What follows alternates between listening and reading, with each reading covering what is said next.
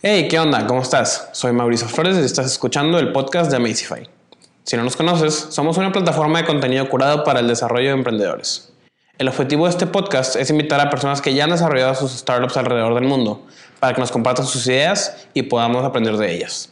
En este primer episodio invitamos a Víctor Carreño, quien es CTO y founder de Food for All. Estaremos tocando el tema de desarrollo de producto, una visión local e internacional.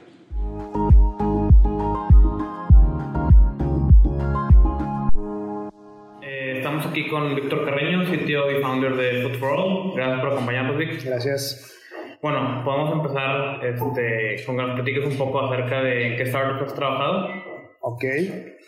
Bueno, pues en experiencia laboral, este, yo empecé como en 2013 como intern, bueno, como practicante en una casa de software, desarrollo de software aquí en México. Ya creo que ya no existe, Mezquita Studio Ahí fue donde hice, en un verano aprendí desarrollo de iOS. Literalmente, en un verano tuve que aprender a hacer una app de cero. Mi jefe me dio un libro para aprender, tenía mucha asesoría. Y de ahí fue como que la primera vez que hice 50, 60% de un producto por mí solo. Y me, me pareció bastante, bastante interesante el tema de que tú puedas crear algo por ti mismo. O sea, crear algo tangible, que en este caso es un software, es una aplicación, pero está padre de que tú puedas hacer algo este, con tus propias manos. Entonces era así, me encantó. Después este, trabajé en una startup que empezamos aquí en México. Eh, después la startup se, se fue adquirida por otra empresa americana. Nos tuvimos que mudar a Estados Unidos. Viví tres años allá. Bueno, he vivido tres años allá, eh, desde el 2014 este, y ahorita recientemente con unos amigos hice un proyecto que ya estamos operando que se llama Food for All, que literalmente es una aplicación donde ayudamos a restaurantes a vender la comida que no vendieron al final del día a un precio más barato. Eso lo hacemos en la una hora antes de que el restaurante cierre. Este, y pues bueno, en los papeles que he jugado, entonces ha sido tecnología, este, software, hardware, y ya en este último, en el más reciente, pues ha sido software en su mayoría, prácticamente todo. Este, pero sí, vaya, un verano en, una start, en, una, en un estudio de desarrollo de software, tres años en una empresa, por donde fui ingeniero de software, después ingeniero de hardware, y ahorita unos cuantos meses en, otra startup que ya es, soy parte del, miembro fundador, del equipo fundador, pero también haciendo software. Ok.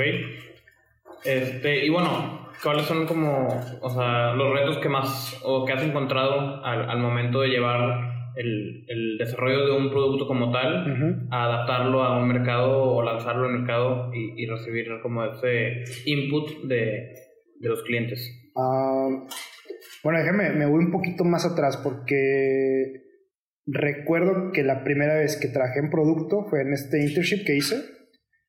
Entonces ahí estábamos trabajando en una aplicación que se conectaron los routers para poder configurarlos.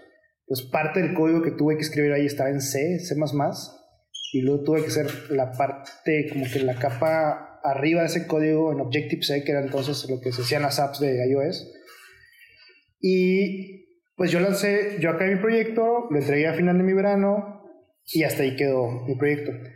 Como me gustó este tema de, de hacer apps en ese momento, estaba en la carrera todavía, pues decidí hacer una app propia, una app mía. Entonces me dediqué todo un diciembre, literalmente las vacaciones de, de invierno, me las dediqué a hacer un proyecto propio que había empezado eh, en una materia de tech de la universidad y me dediqué todo el, todo, todo el invierno a hacer eso. Entonces, literalmente todo diciembre, todas mis vacaciones estaba desarrollando esa app. Al final la lanzo ya, ya en enero y creo, creo que el momento más increíble fue cuando al día siguiente me despierto y veo como que los stats de, la app. Y lo más, yo no esperaba esto, pero lo más increíble es que ves unos stats ahí de que gente en Alemania había bajado la app, gente en Colombia, gente en México, gente en Estados Unidos había bajado la app. Entonces ahí fue como que un clic así, un wow, que es tú, a ver, dediqué tiempo haciendo esto, es algo que me dio satisfacción propia, pero yo no, no medía o no, no veía que alguien más pudiera usar algo que yo había construido en, literalmente en el comedor de mis padres allá en Moncloa. Entonces ahí fue como que los momentos más interesantes que he tenido. Este, después en esta, en esta otra startup, este, hacíamos hardware, software al principio. Entonces, primero empecé como software porque tenía experiencia en desarrollo de, de iOS y fue como que mi primer año trabajando en la empresa. Después se necesitaba por ahí que un perfil de ingeniería electrónica y pues como mi, mi background era casi casi electrónica, este, me dijeron, oye, pues muévete a ese perfil, trabaja en el proyecto de hardware que necesitamos hacer y bueno, y poco a poco me fui quedando más en la parte de hardware de, ese de, de, la empresa, no del, no del proyecto, son los proyectos de hardware de la empresa. Entonces está padre porque ahí tuve que hacer un switch de software a hardware y empezar a aprender ahora sí a desarrollar producto de electrónica, pero ya para un, para un mercado, para un cliente, para un proyecto real. Cuando yo venía a estar acostumbrado a hacer electrónica o hardware, pero para un proyecto escolar, para un proyecto que alguien me había comprado aquí en Monterrey para su casa para automatizar algo. O sea, algo ya más formal. Entonces, este, se ha sido interesante ahí y creo que lo más parecido a ese momento, uno, el hacer algo al principio que te das cuenta que puedes construir algo tú mismo, ponerlo a disposición de alguien más y que alguien más lo use. Lo segundo, el poder pasar de, de dos cosas que podrían, podríamos pensar que son bien diferentes, que es software y hardware. Y ya la última es como que hacer algo que tú ya eres responsable no solamente de la tecnología, sino que en parte también del negocio, en parte también tienes que ver operaciones, ayudar, este, tener constante feedback, entonces sí ha sido, esos son como que los momentos más, más interesantes. Al principio mencionabas eh, cuando desarrollabas, eh, cuando tomaste todo siempre para desarrollar un producto en el cual se vio reflejado en, usuarios en Alemania. ¿Cómo es desarrollar como estudiante? O sea, ¿cuál es el, reto, digamos, soy estudiante, me dedico a mis materias, ¿cómo lo traspaso a, a desarrollar un producto que el cliente quiera? Sí es cierto porque no tenemos, honestamente la, la escuela te absorbe mucho tiempo al principio, ¿sí? ¿Por qué? Porque son responsabilidades que tienes que cumplir, que tienes que cumplirle al profesor, tienes que cumplirle al tal proyecto, a tus compañeros de equipo, etc. Entonces como que no te das el tiempo de hacer este tipo de proyectos como que de lado. Me da mucho gusto ver ahorita que mucha gente, he conocido mucha gente aquí en Monterrey que están todavía en la escuela y que están haciendo proyectos, side projects, por ellos mismos. Me da mucho gusto verlos porque creo que es donde cosas interesantes nacen. Pero sí es un tema bien, bien interesante. ¿Por qué? Porque no tienes tiempo. Entonces, y otra, no tienes recursos a veces. ¿Recursos en qué aspecto? Yo recuerdo que para poder subir el app al App Store tienes que pagar 100 dólares, que todavía no tienes que pagar 100 dólares. Como estudiante no tenía 100 dólares, menos porque no trabajaba. Eh, mis padres me ayudaban a pagar la universidad, me mandaban cada semana, etcétera, etcétera. Entonces no tenía 100 dólares para subir una app al App Store. Entonces fui, la platico, le da una tía mía y mi tía me da los 100 dólares, subo la app y así fue como puse mi primera app. Entonces, si es un reto como estudiante al principio, creo que ya ha cambiado eso en México, internacionalmente, ya ha cambiado ese tema.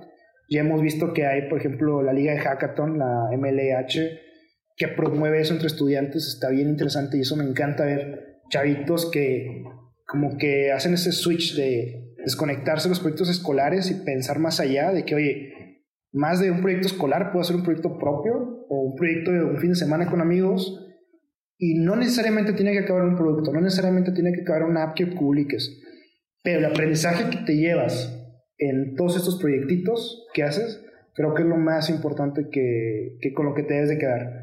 O sea, con ese aprendizaje, con esa aventura, con que hice, que quité, oye, por ejemplo, yo no, yo no sé usar repositorios, yo no sabía usar controlador de versiones cuando hice mi primera app. Si en ese entonces hubiera sabido cómo usar un controlador de versiones, como Git, sin problema hubiera hecho modificaciones, no hubiera hecho tanto código mal hecho, etcétera, etcétera. Entonces, sin estos mentores, sin estos recursos, pero creo que es algo que con el camino y entre más te vas moviendo en esa área, en ese medio, pues son cosas que vas a ir aprendiendo. Y pues vaya eso, que te mueva la curiosidad nada más en aprender, preguntar. Y creo que somos una generación bien, bien, bien afortunada ahorita porque tenemos Google, tenemos motores de búsqueda que te permiten, te permiten encontrar respuestas a preguntas que alguien ya había hecho antes, ¿sí? O sea, literalmente, tienes un problema, googlealo tal cual el error y alguien, otras mínimo 5, 2, 10 personas ya pasaron por ahí. Entonces no tenemos que reinventar, reinventar, tampoco la rueda, porque ya mucha gente pasó por ahí y, este, y, te digo, somos afortunados porque estamos viendo eso. Cuando antes las respuestas las tenías que buscar a lo mejor en un libro, en una enciclopedia. o ir a preguntarle a alguien que no tenías el acceso a esa persona. Sí. Entonces, y bueno, eh, también ya, ya te tocó vivir una transición de una startup eh, nacida en México, okay, empezar a operar en Estados Unidos. O sea, ¿cómo es la transición a, a, llegar a un ambiente distinto, a un ecosistema de talento distinto? Este, y cómo eso afecta al, al desarrollo de, como del producto, como el giro al quedar a la startup estando en Estados Unidos. Cuando estábamos aquí en México, estábamos haciendo hardware y software. Y la parte de desarrollo de hardware era, hay que decirlo, era, era lento. O sea, no sabíamos que era lento hasta que nos dimos cuenta que era lento. O sea, lo hacíamos aquí y sabíamos que íbamos un paso a una velocidad bien constante, pero te das cuenta que vas lento hasta que te, vas te pones en otro contexto totalmente diferente y dices, oye, esto se pudo haber hecho más rápido, esto se pudo haber hecho con diferentes recursos, con diferentes medios, con diferentes hasta proveedores. Entonces sí, cuando estamos, la parte de hardware que estamos haciendo aquí sí fue difícil, no difícil, pero sí fue más lenta el hacerlo aquí. ¿Por qué? Porque una, nuestros proveedores están en otros países, los tenías que pagar impuestos por importación de componentes.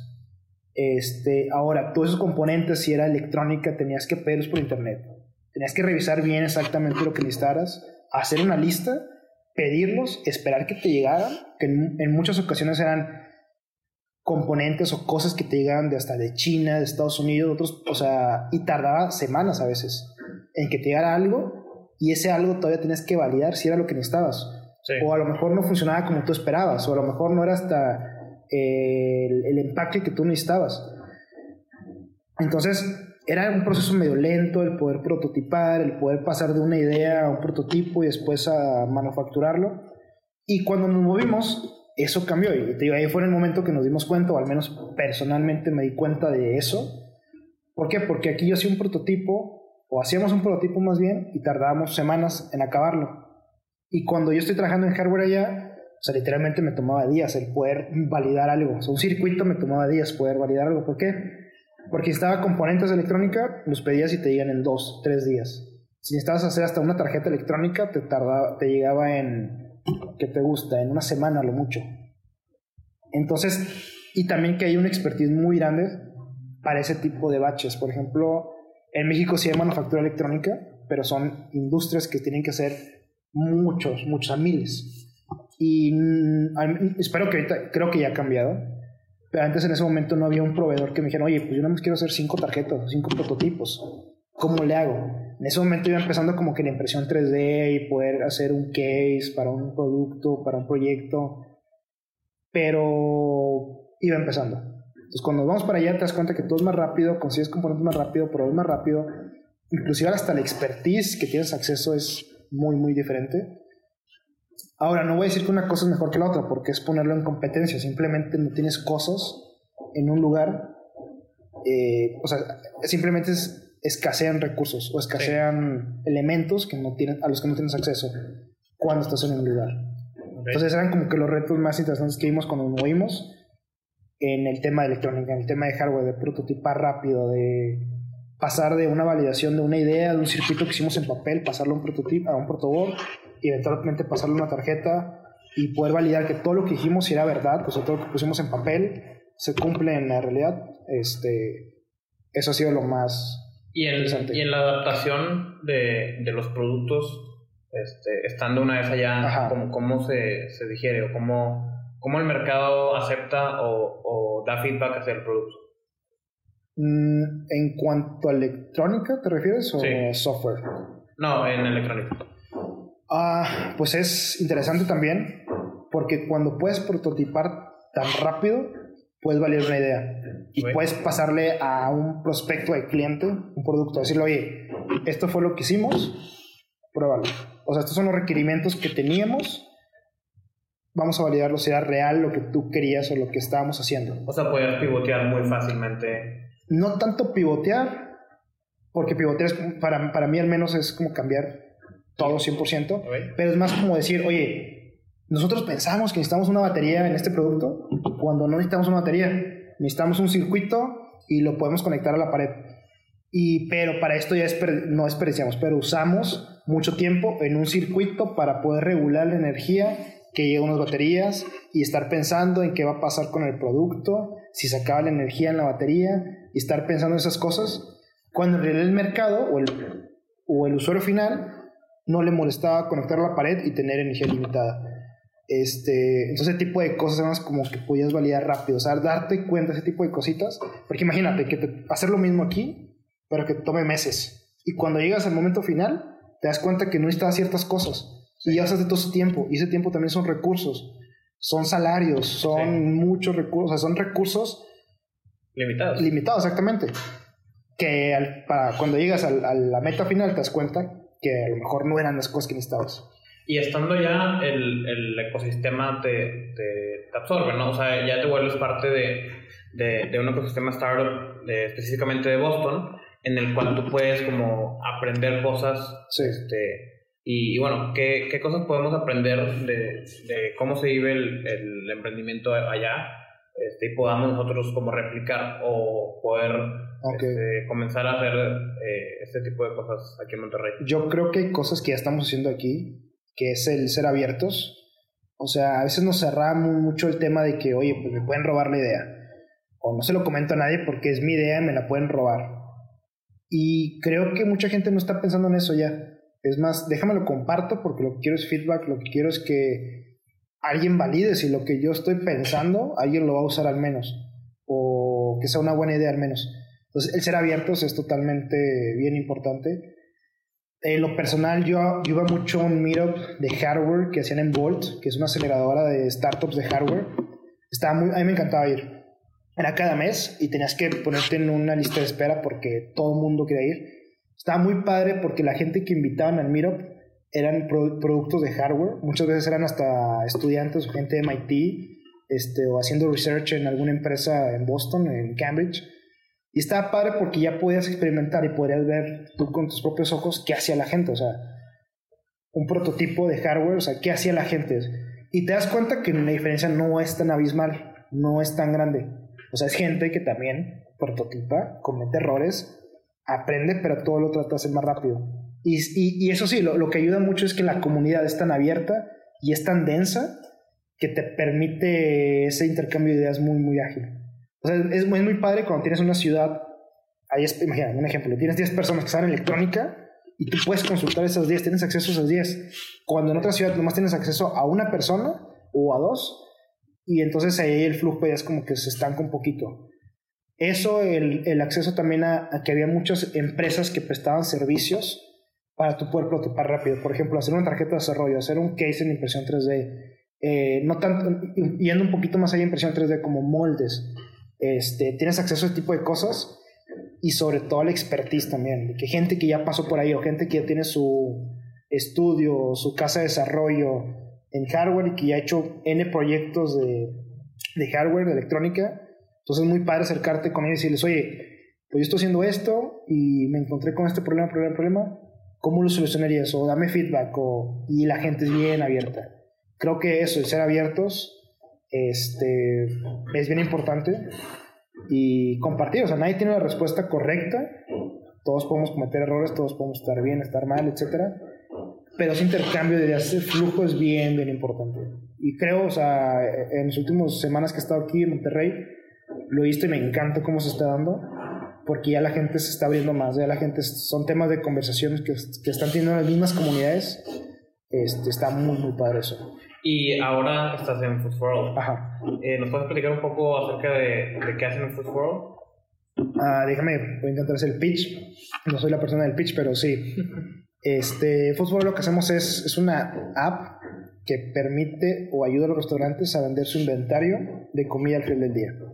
Es comida que ya está preparada, dígase sushi, pizzas, buffets, este, cafeterías que ya tienen sus panecitos ya hechos ¿Qué hacemos? Nosotros lo que hacemos es, mediante una app, ofrecemos a usuarios esa comida una hora antes de que el restaurante cierre, pero a un precio mucho más económico, que va desde un 50 hasta un 80% más barato. Entonces, es, es, una, es software, es una app para Android, para iPhone, donde tú estás viendo una lista de restaurantes y en la lista ves qué ofrece el restaurante, su precio original, el precio que se vende mediante nuestra app y el usuario compra, hace la transacción, paga este, mediante nuestra app, él puede ver ahí qué, qué puede esperar de, por su compra.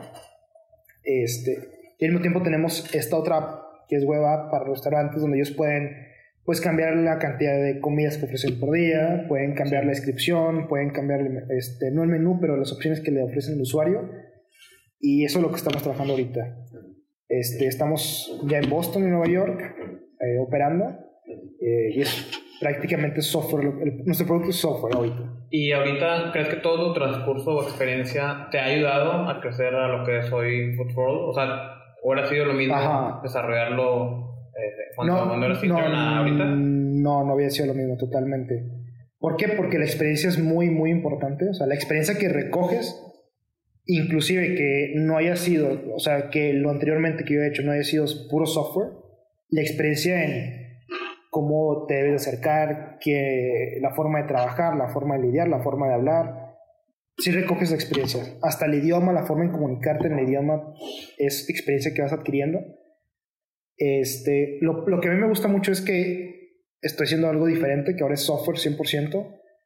Y está padre porque todos los días tengo que aprender cosas nuevas. Todos los días tengo que aprender cosas nuevas, tanto de ingeniería como hasta de operaciones, como de mercadotecnia, de diseño. Entonces, sí te sirve mucho por lo que has pasado anteriormente. Este, y es lo que te decía, el hacer proyectos pequeñitos que te ayudan a aprender cosas, a decir, ah, mira, pues me acuerdo que en un proyecto lo hicimos así, igual jala, o igual le voy a por aquí. Este, o yo me acuerdo que tenemos amigos que hacían web apps, por ejemplo en Rails, pues déjame meto a ver qué es ese framework, o tengo otros amigos que lo hacían en JavaScript. Y como que, aunque no seas experto en el área, sabes más o menos por dónde hacer las preguntas correctas. Entonces, toda esa experiencia que va recogiendo sí, es, sí ha sido importante. No te voy a decir que es lo que nos ha puesto en, pero sí nos ha guiado para ir a... Ok. Y, y bueno, por lo que nos platicas, ya has desarrollado como, tanto software como hardware, tanto en México como en Estados Unidos. O sea, ¿cómo, cómo se vive el, el desarrollar eh, uno contra otro o, ambos en, un país? Claro mucha gente lo podría ver como competencia o el decir, somos muy dados a decir que es mejor a una cosa u otra. Yo creo que tiene ventajas y tiene desventajas. Por ejemplo, como les decía ahorita, el hacer hardware en México, sí es difícil, o sea, un poquito más lento. El acceso a recursos es limitado. Ya está cambiando, ya con globalización, obviamente ya han cambiado las cosas, pero obviamente antes no teníamos tanta demanda de, de recursos de tipo, o sea, no es como que tenías un montón de startups queriendo fabricar sus prototipos. Ahorita ya tienes un poquito más, entonces la demanda aumenta y hay gente que está volteando a ver el país para poder ofrecer el servicio. Pero anteriormente no, entonces al principio era como que por ese lado. Si se facilita más hacer en otro país que tiene ya la expertise y que ya nos llevan años haciéndolo, sí se facilita totalmente en, el tema de hardware. Pero ahorita nos ha pasado bien interesante que en el tema de software es un poquito más diferente. El software nosotros lo estamos haciendo aquí en México, o sea, estamos, tenemos nuestro equipo de desarrollo aquí en México y las operaciones están allá en, Estados Unidos, en Boston y en Nueva York. Ahora, ¿por qué traerte el desarrollo aquí cuando si ya puedes tener todo el equipo allá? Bueno, una, dos de los miembros somos mexicanos, los tres este, somos latinos. Entonces tenemos ya contactos, ya conocemos gente, ya conocemos quién son, quiénes son las personas correctas con quién acercarnos aquí. Dos, que el cambio de divisa, el cambio de moneda, si te favorece un poquito cuando estás bajando inversión en otro país, la convertirla a pesos, sí te rinde más.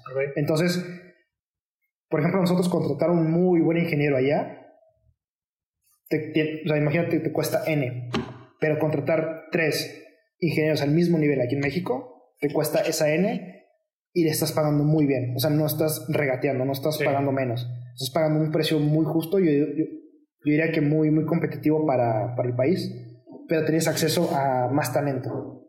Y que mucha gente nos ha preguntado a nosotros, porque realmente, y es algo que nos, nos sentimos orgullosos, tenemos un producto ya muy maduro ahorita, muy robusto en la parte técnica. Y cuando presentamos el proyecto a otras startups allá, nos dicen, oye, ¿cómo ustedes con tan poquitos recursos, con tan poquito dinero, con pocos, inclusive hasta contactos a veces, tienen este producto tan maduro? Y es o sea, y se les hace como que no les cuadra la ecuación. Y cuando decimos, oye, pues sí, pero el desarrollo lo estamos haciendo en México, ahí dices, ah, ya, todo tiene sentido.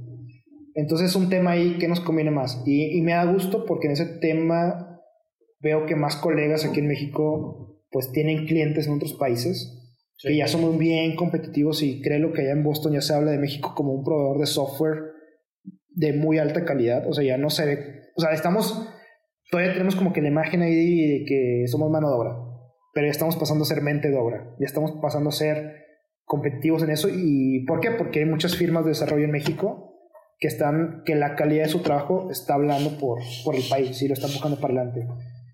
Entonces, sí hay mucho talento en Estados Unidos, no lo niego. Está la Meca, Silicon Valley, está Boston, es un semillero también de talento, pero no estamos, no estamos atrás. O sea, venimos ahí. Inclusive hace poco hablaba con la directora de Ciencias Computaciones de Kiel que fue mi maestra en la universidad. Y me da gusto porque empresas como Facebook, como Google, como Microsoft, Twitter, Amazon, etcétera, etcétera, ya están volteando a México, se están llevando literalmente chavitos de universidad, se los llevan y ya se los llevan a internships, gente ya que egresa, ya se van a empresas grandes. Y no se me hace raro, o sea, e-, es un tema bien, bien simple. ¿Por qué? Porque, una, estás produciendo talento. Estados Unidos no, puede, no, no está dando como que el suficiente cantidad de ingenieros que están demandando para todas las startups o todas las empresas que están allá. Y dos, que el tema de mexicano tenemos una ventaja que, que, a lo mejor no mucha gente conoce, pero que nosotros tenemos el NAFTA, el Tratado de Libre Comercio. Entonces, si tú tienes este, un título universitario en STEM, o sea, en ciencias, tecnología, matemáticas, este, por ejemplo, un grado de ingeniería, es bien fácil tener una visa temporal de trabajo en Estados Unidos. Y es algo que solamente mexicanos y canadienses tenemos ahorita, con el tema migratorio, con el tema político, no sé si eso vaya a cambiar, esperemos que no, pero eso ha hecho también que muchas empresas americanas o, estas que te dije volteen a ver el país y se quieran llevar talento. Ahora también juega a los dos lados porque están llevando talento que podemos aprovechar en nuestro país. Exacto. Pero, pero bueno, o sea, mucha gente que se va regresa con una expertise muy amplia. O sea, yo tengo, conozco mucha gente que se fue a empresas grandes, regresó y todo eso que aprendió lo está poniendo en práctica en el país. O sea, mucha gente dice, oye, pues yo no me adapté a la cultura, yo no, me gustaba el país, me fui para aprender, ya regresé, voy a montar mi propia empresa, o voy a trabajar para una empresa, o voy a ser hasta maestro. Entonces, todo ese expertise también viene de eso. Entonces, por ahí puede jugar los dos lados. Mm, me gustaría tener una respuesta de qué es, qué es mejor o qué una cosa o la otra, pero definitivamente es, es buena. Es buena. Y, y, hoy en día, eh, alguien que quiera eh, emprender un, un, producto o servicio, este, en tema técnico que ahorita se facilita mucho más el software, ¿no? Sí, totalmente. ¿Y, qué tan fácil es tener proveedores en Estados Unidos eh, tipo... De software. De, hardware. o sea, que, aquí es bien fácil desarrollar software, o claro. más bien es más accesible desarrollar software. Sí. ¿Y cómo es tener, o sea, hacer la inversa a lo que estás haciendo en Football?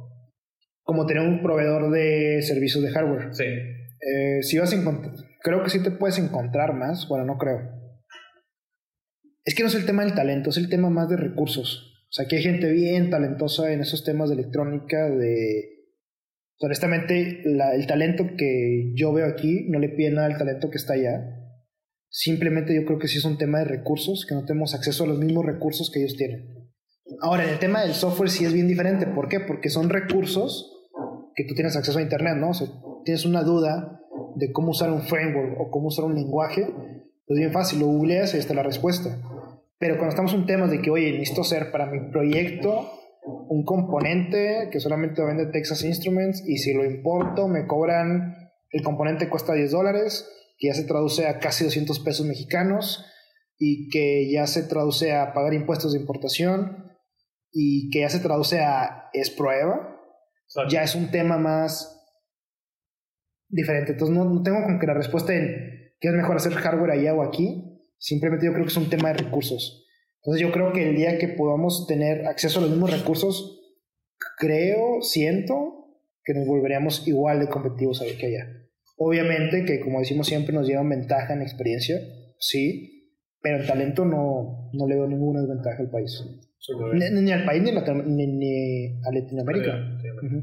este, nosotros eh, cuando anunciamos que íbamos a tener el podcast, hicimos un pool de, de preguntas, entonces Este, aquí Rafael nos está preguntando, eh, ¿cuándo es el momento adecuado para pivotear tu producto? O sea, una vez que no encuentras una, una manera ya de, de llevarlo a otro nivel, o sea, ¿cuál es ese momento más adecuado? Uh, esa pregunta está interesante y creo que cada quien la va a responder conforme la vida le, le, juega o conforme las oportunidades o el medio en el que se mueva. Pero si estamos hablando de producto, si estás haciendo, por ejemplo, electrónica y te das cuenta que no está funcionando, es valida bien antes de, o sea, valida en lista, investiga bien cuáles son tus requerimientos en electrónica, porque al menos en el tema de hardware, todo lo que haces tiene precio. O sea, hacer la tarjeta tiene precio, hacer componentes tiene precio, importante tiene precio, ¿sí? Y cuando sacas ese prototipo, ese prototipo tiene un precio.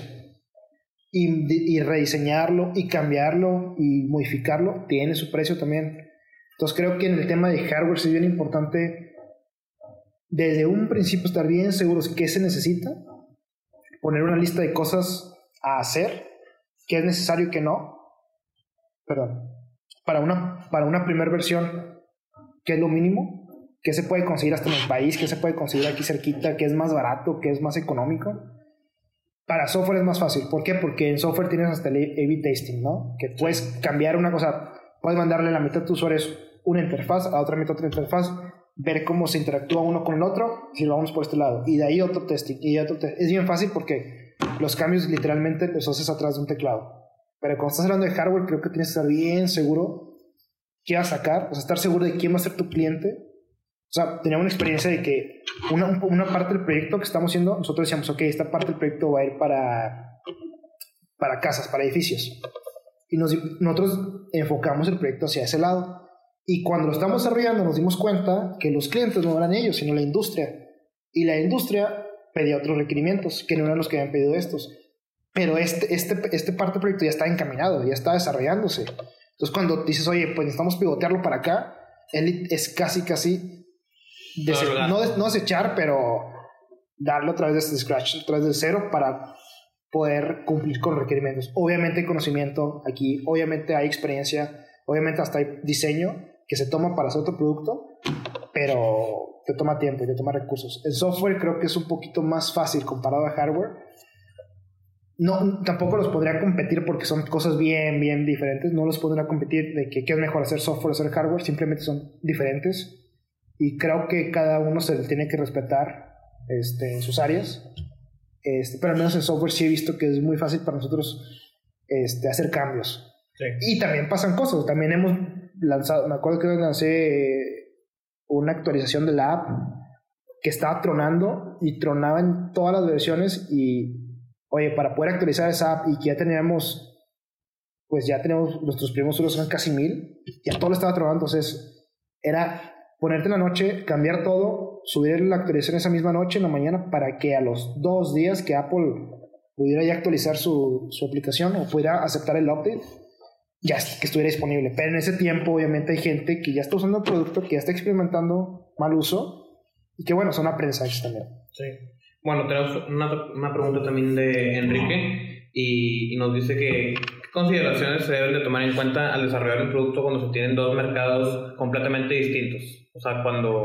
Y como, como te decía ahorita, es estar bien seguro quién te lo va a comprar, ¿sí? O sea, si estás hablando de hardware, estar bien seguro quién va a poner el dinero en la mesa. Estar bien segurito y poder cumplir los requerimientos de ellos. ¿Por qué? Porque si estás haciendo un producto y no tienes un cliente, Literalmente estás haciendo algo esperando que alguien sea tu cliente. Y hasta que lo pongas afuera, vas a saber quiénes son tus clientes. ¿Sí?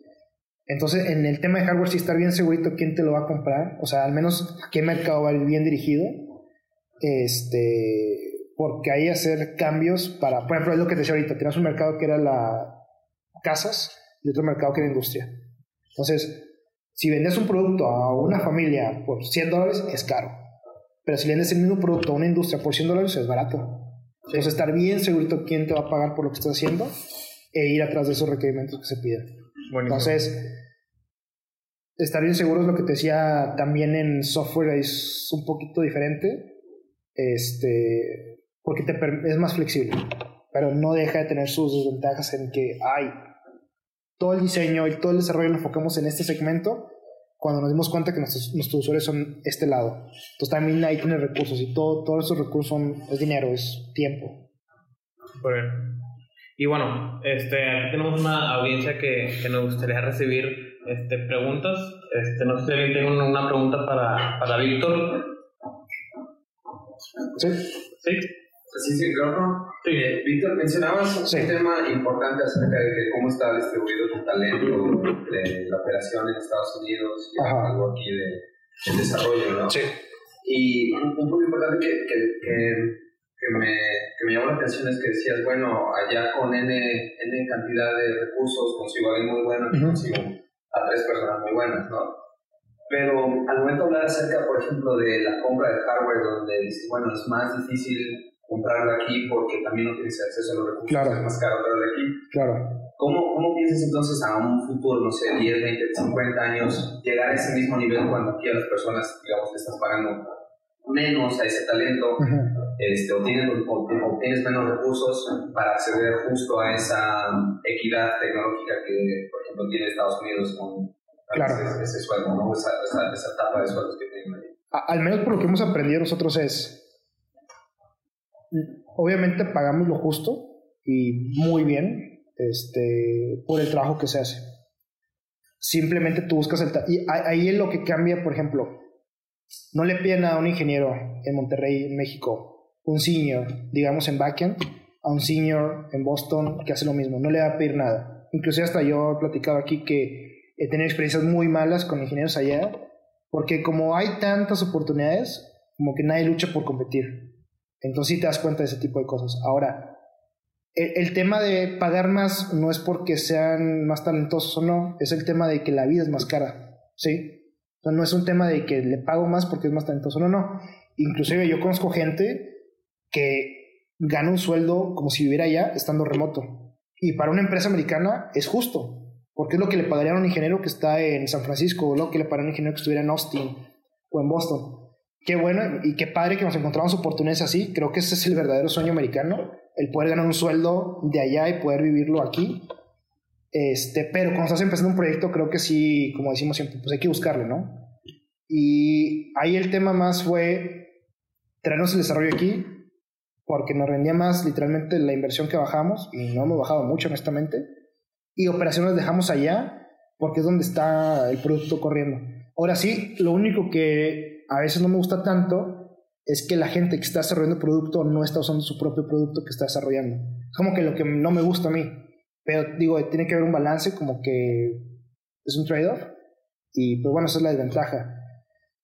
Pero yo creo que ya a van las cosas, he visto últimamente que hay muchos empleos remotos, hay muchos empleos que te permiten, en más en la parte digital, que está haciendo software, diseño, marketing, etcétera, etcétera, te permite como que ser más flexible en dónde estás parado. Y, ya hay gente que está pagándole al talento lo mismo que le pagaría a, una persona que está en Chicago que a una persona que estaría en Ciudad de México. Obviamente tiene sus cosas sus prontas, su- sus pros y sus contras, pero creo que es un tema de negociación también ahí. O sea, es qué tanto nos conviene tener una persona en tal lugar pagándole tal sueldo a tener otra persona en tal lugar pagándole otra cantidad de sueldo. Y también creo que es un tema de interés personal, de que, oye, pues yo no quiero vivir en otro país, yo estoy bien a gusto aquí en Monterrey, yo estoy bien a gusto aquí en Ciudad de México, aquí me quedo. Si me están pagando XYZ, me parece justo, me parece bien por lo que estoy haciendo y aquí me quedo. Como hay gente que me dice, oye, puedo ganar más, puedo buscar una empresa que me pague mucho más y también es válido. O sea, creo que ya también es un tema de negociación y abrir los ojos a ver cuáles son las oportunidades que están ahí, ahí afuera. ¿Alguien tiene otra pregunta? Bueno, si no, muchas gracias, Vic. Gracias a ustedes. Nos vemos en el episodio 2. Vale, chao. Muy bien. ¿Cuánto vas a? Como 39 minutos. ¡Ay, la madre!